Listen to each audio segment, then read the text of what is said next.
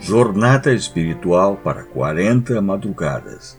Tema geral: A importância do Espírito Santo no tempo do fim.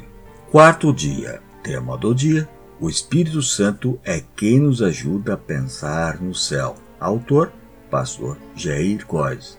Vamos começar o dia de hoje com uma pergunta. No que você anda pensando ultimamente? Escrevendo aos Colossenses, Paulo nos dá o seguinte conselho: pensai nas coisas lá do alto, não nas que são aqui da terra. Colossenses capítulo 3, versículo 2.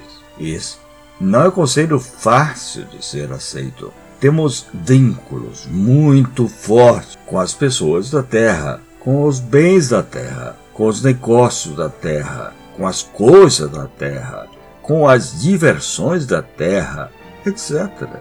Contrariando os conselhos de Paulo, a maioria de nós passa a maior parte do tempo pensando na terra. Isso pode trazer sérias consequências para a vida espiritual, principalmente porque nossos pensamentos são os progenitores de nossas palavras, ações, reações e emoções. Paulo não teria um conselho melhor para nos dar?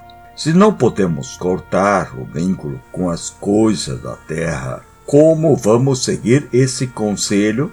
João deu um conselho semelhante quando disse: Não ameis o mundo, nem as coisas que há no mundo. Se alguém amar o mundo, o amor do Pai não está nele. 1 João, capítulo 2, versículo 15.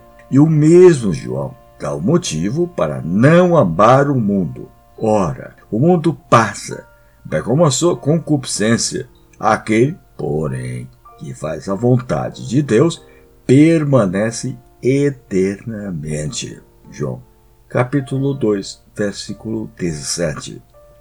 Paulo também justifica seu conselho. E não vos conformeis com esse século, mas transformai-vos pela renovação de vossa mente, para que experimenteis qual seja a boa, agradável e perfeita vontade de Deus. Romanos, capítulo 12, versículo 2. Nosso enigma dessa manhã é o seguinte: não podemos estar tão envolvidos com as coisas da terra e ao mesmo tempo pensar continuamente nas coisas lá do alto o que Paulo realmente está querendo sugerir com esse conselho. Em 2017, o pastor Ronaldo Arco lançou uma música que fez parte do CD Jovem. O título da música: Pés na Terra, Olhos no Céu.